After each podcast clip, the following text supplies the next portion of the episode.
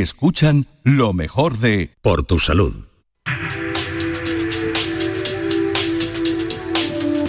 Canal Sur Radio te cuida. Por tu salud. Por tu salud con Enrique Jesús Moreno. Hoy les proponemos un encuentro con un profesional que está considerado el mejor investigador en torno a los trastornos del lenguaje y que desde hace décadas trabaja en la Universidad de Málaga y más concretamente en el Centro de Investigación Médico-Sanitaria. Ha sido nombrado eh, recientemente, como les digo, el mejor científico de España en trastornos del lenguaje por el ranking de médicos expertos mundiales Expertscape. En este mismo ranking aparece como, eh, la octava, como en la octava posición entre sus homólogos europeos. Me refiero al doctor, profesor también, Marcelo Bertier Torres. Muchas gracias por estar con nosotros. Un saludo, doctor. Buenas tardes, muchas gracias. El doctor, el doctor Bertier ha sido eh, coordinador del Grupo de Estudios de Neurología de la Conducta y Demencia de la Sociedad Española de Neurología. Ha sido miembro del claustro universitario y del Consejo de Gobierno de la Universidad de Málaga. Es miembro fundador de la Sociedad Española de Sistema Nervioso Autónomo y miembro de honor de la Asociación Andaluza de Síndrome de Tourette y Trastornos Asociados desde el año 2000. Ha sido eh, galardonado además con el premio Alzheimer en 2011 en su modalidad científica por parte de la Sociedad Española de Neurología. Doctor, comenzó usted su carrera en Argentina, ¿verdad? Exactamente, sí, en Buenos Aires, sí. ¿Dónde nació? Exacto, sí, ahí he nacido, sí. Eh, ¿Cómo se interesó por la medicina en principio? Bueno, esencialmente por la influencia del padre de un compañero de estudios que era un brillante médico y que nos transmitió su entusiasmo y vocación y bueno, y así nació esta, esta vocación cuando yo tenía 16 años. Desde entonces siempre supe que quería ser médico y dedicarme al estudio del cerebro. Particularmente del cerebro, ya lo tenía definido, ¿no? Exactamente, sí. Pasó algún tiempo en Estados Unidos, ¿verdad? Sí, temporadas breves durante cuatro años, entre el año 1986 y 89, en un departamento de psiquiatría biológica en el Hospital John Hopkins, donde aprendí muchísimo sobre metodología de la investigación y en trastornos neuropsiquiátricos asociados a daño cerebral, que hoy en día nos vienen muy bien para poder aplicar estos conocimientos a las personas que vemos con trastornos del lenguaje. Eh, doctor, eh, Estados Unidos es un país siempre interesado, muy interesado en el cerebro, ¿verdad? Exactamente, sí. ¿Sí? Bueno, la década del cerebro nació en Estados Unidos. Efectivamente. Y todavía se sigue apostando por esa, mm, por esa intención de llegar, de alcanzar, de llegar al máximo en el estudio del cerebro, ¿verdad? Sin duda, las neurociencias es una disciplina, es un área importante de investigación que ocupa, yo diría, los primeros puestos eh, en, los rankings de, interés científico. Esencialmente conocer nuestro cerebro, nuestra mente es crucial en, muchísimos aspectos. Bueno, y después de todo eso, ¿cómo es que llega definitivamente a España, a Barcelona, si no recuerdo mal? Eh, posteriormente recala en Málaga, donde está ya sentado. Cuéntenos un poco ese, ese proceso y sus motivaciones. Si no Llegar a Barcelona fue porque recibí una invitación para una beca en el Hospital Clinic de, Barcelona, donde estuve un año trabajando eh, en trastornos en el, síndrome de Tourette, que también es una de nuestras áreas de, investigación. Y después eh, decidí venir, venir a Málaga porque tenía ilusión de, poder empezar a trabajar eh, en afásicos en, una ciudad que de momento no tenía mucho, eh, mucho desarrollo. ¿no? Entonces mi, idea, mi idea era esa y Málaga, conocía Málaga, Málaga es una ciudad fantástica y realmente tenía muchos atractivos además del científico. Bueno, ya estaba usted interesado en la afasia, ¿verdad? Sí, exactamente, sí. Mejor explíquenos antes un poco qué es la afasia, si es tan amable, profesor. La fascia es la pérdida total o parcial del lenguaje secundario a daño cerebral adquirido, como puede ser, por ejemplo, el ictus, los traumatismos de cráneo, la enfermedad de Alzheimer, otras enfermedades neurodegenerativas, los tumores, etcétera, eh, que ocurre bueno, en, edades donde, donde son relativamente frecuentes o no estos procesos. ¿Y qué le hace? ¿Qué le hace decidirse por ese campo en concreto? El de la afasia. Es un motivo totalmente personal. ¿no? Mi padre tuvo un ictus en el año 1977 y se quedó afásico. Y era una persona eh, de muy buen nivel intelectual y ver cómo tu padre pierde su capacidad de comunicación realmente tiene un, tuvo un impacto tremendo en, en mí y en mi familia y bueno, y dos años después de esto, tres años después de esto, yo decidí dedicarme al estudio de las afasias.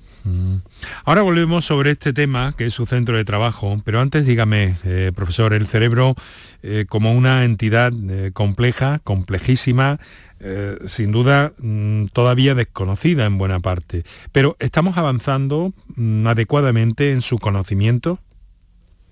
Indudablemente, los seres humanos somos nuestro cerebro. Nuestro cerebro es el que guía todas nuestras acciones. Por lo tanto, su conocimiento es crucial y es un área de investigación muy robusta, muy importante eh, a, nivel, a nivel mundial. ¿no? Eh, no, hay, no hay duda al, al respecto y realmente conocer sus misterios es apasionante. Usted se ocupa sobre todo de mejorar las condiciones de las personas que sufren ictus o algún otro tipo de, situación de traumatismo, ha dicho craneoencefálico, les deja secuelas en el, en el lenguaje, es la característica que nos ha descrito ya. Eh, mm, y claro, yo me pregunto, mm, ¿qué ocurre después de un ictus? Mm, parece que en un traumatismo puede ser más, eh, más fácilmente asumible. Pero ¿qué ocurre después de un ictus? ¿Qué, cosas se rompen en el cerebro que llegan, que llegan a afectar, que llegan a dejar secuelas en el lenguaje, profesor? Bueno, en el ictus lo que hay es dos posibilidades, una que es la disminución del riego cerebral porque se tape una arteria, o la otra posibilidad es que se rompa una arteria y haya una hemorragia cerebral, lo que la gente conoce como, como un derrame. Eh, si esto afecta al hemisferio cerebral izquierdo, que es el dominante para el lenguaje, eh, tenemos, la persona va a desarrollar un cuadro de afasia, ¿no? una pérdida de la producción del lenguaje, de la capacidad de comprender, de nombrar objetos, de repetir, de leer y de escribir. O sea que todo nuestro aspecto comunicativo está dañado de, distinta intensidad, puede ser leve, moderada o grave. Usted tiene un premio como el mejor científico en España para abordar este tipo de problemas.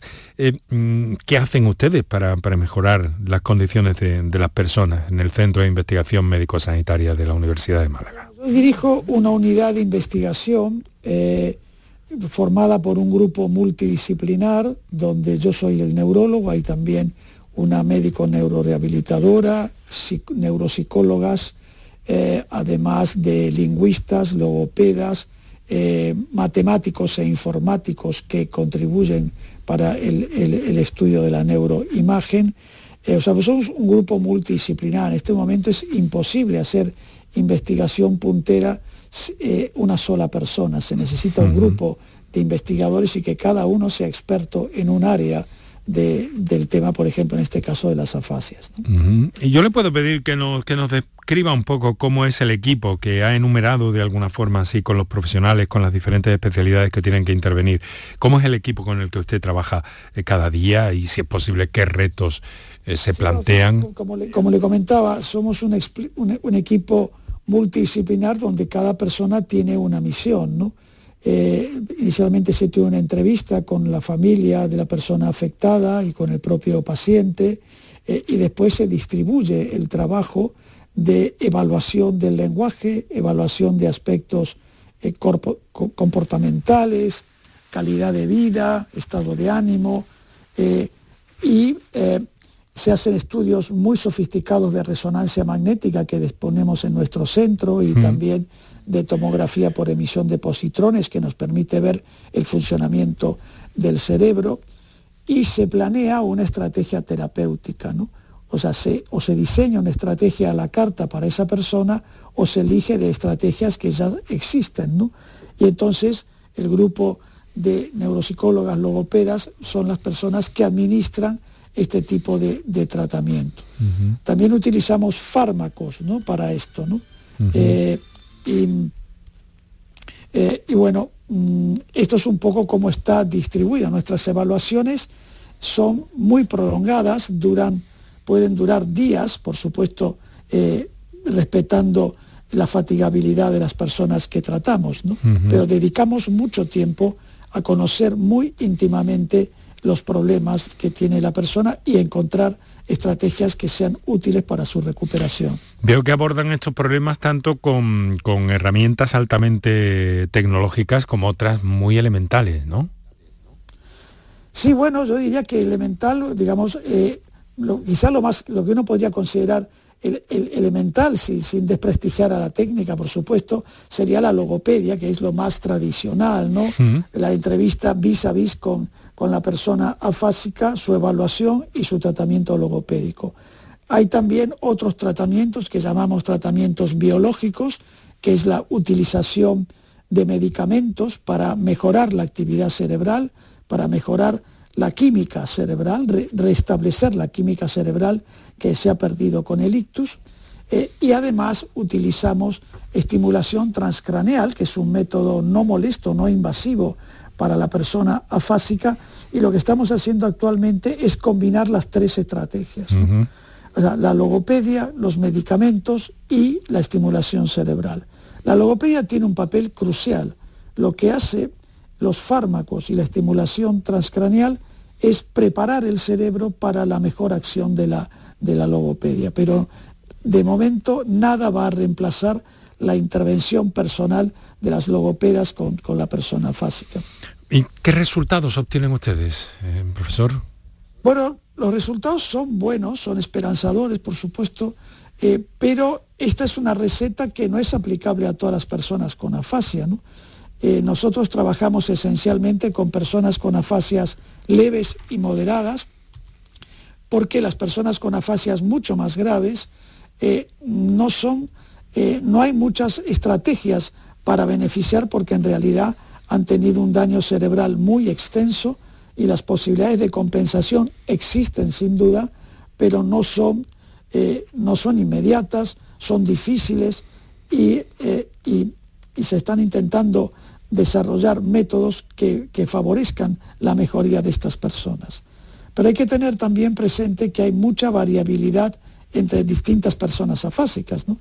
Puede ser que haya dos personas con las mismas lesiones, que unos se recuperen rápidamente y otros no. O sea, esa variabilidad es uno de, también de nuestros temas de gran interés. ¿no? Para poder identificar a la persona eh, antes de tratarla, saber tener factores que nos predigan qué, qué va a pasar con esa persona. En Canal Sur Podcast. Figuras de la medicina andaluza. Con Enrique Jesús Moreno. Estos serán eh, procesos eh, largos, ¿no, doctor? Sí, sí, son procesos largos, indudablemente. Eh, lo, que, lo, que, ocurre es que las terapias que utilizamos son cada vez más breves, pero más intensivas. Pero la recuperación de la fascia es muy difícil de anticipar en la persona individual, ¿no? O sea, no sabemos y nunca damos un pronóstico de que esa persona va a estar mejor en los primeros dos meses, tres meses. Eh, puede ser muy aventurado hacer esto y a veces podemos generar una expectativa que no se cumpla inmediatamente o en los plazos establecidos. Entonces, tratamos de tener una buena alianza con la persona fásica y con su familia eh, y poder ir explicando prácticamente en el día a día qué es lo que está pasando y cómo van mejorando eh, distintos dominios del lenguaje, distintas funciones. Pero no aventuramos un pronóstico ni a corto ni a largo plazo. Aunque no forma parte de su trabajo, de su actividad, de su atención eh, profesional e intelectual eh, cotidiana, pero sí que le quiero preguntar, doctor, ¿es cierto que están aumentando los ictus en personas jóvenes? Sí, es verdad, es verdad que hay, vemos personas muy jóvenes con ictus. De hecho, en nuestra unidad hemos tratado a personas de 30 años, ¿no? de 32 años, de 35, o sea, personas jóvenes, algunos que tenían malformaciones cerebrales que han sangrado y han tenido un ictus, esto siempre ocurrió, eh, y otras personas que, bueno, que tienen factores de riesgo vascular eh, y, que, y, que, bueno, y que, han tenido, que han tenido un ictus. ¿no? Mm. Eh, claro, es dramático tener un ictus, siempre lo es, y por supuesto que una persona joven en plena actividad, el impacto es brutal ¿no? de, de, la desconexión que causa con la sociedad. ¿no? Se habla de que los determinados hábitos de vida tienen algo que ver en esta prevalencia. Indudablemente, eh, lo, que se llama factores de riesgo, el sedentarismo, el tabaco, el consumo de sustancias, por ejemplo, es también un factor de riesgo muy importante, aunque se utilicen de forma recreacional. ¿no? Eh, hay personas que son más vulnerables a tener complicaciones eh, con, con, drogas, por ejemplo, o el alcohol mismo, que puede dar problemas de cambio del ritmo cardíaco y generar embolias cerebrales. Todo esto son factores que de alguna manera podrían explicar, al menos en parte, alguno de los ictus en personas jóvenes. Doctor Marcelo eh, Bertier Torres, vamos a dar un giro.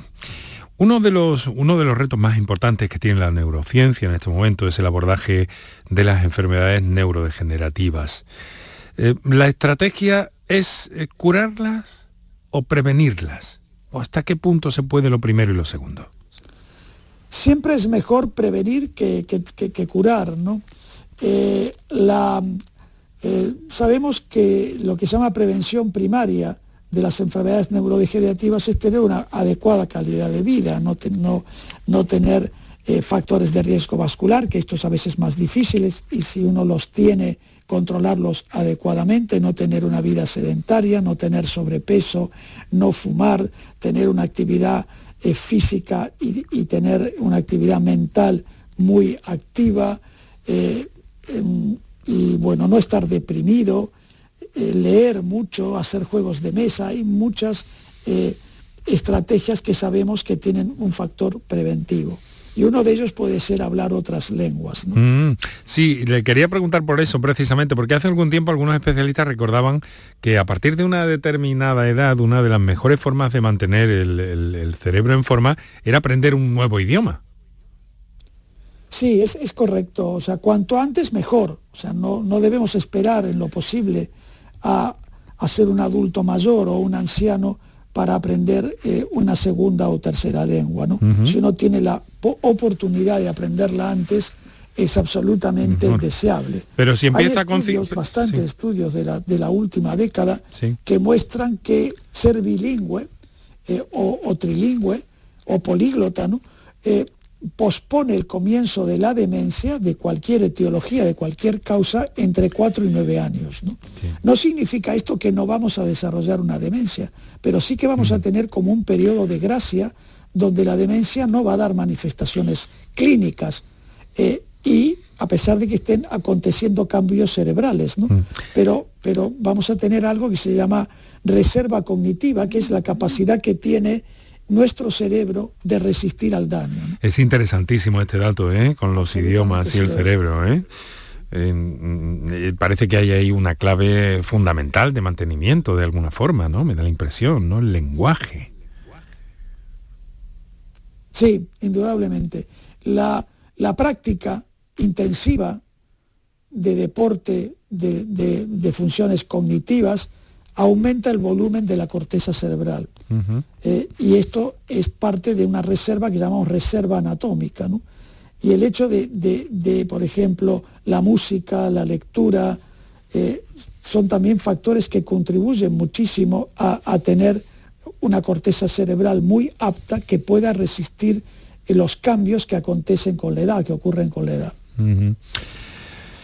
Doctor, vamos a, vamos a terminar y quiero preguntar por algo inquietante según algunos puntos de vista, que por otra parte está ayudando a la medicina en determinados momentos.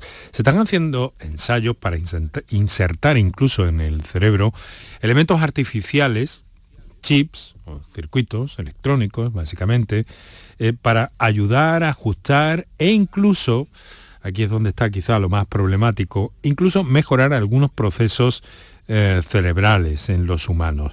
¿Cómo contempla usted este, este horizonte mm, tan atractivo por una parte, pero inquietante al mismo tiempo, ¿no le parece?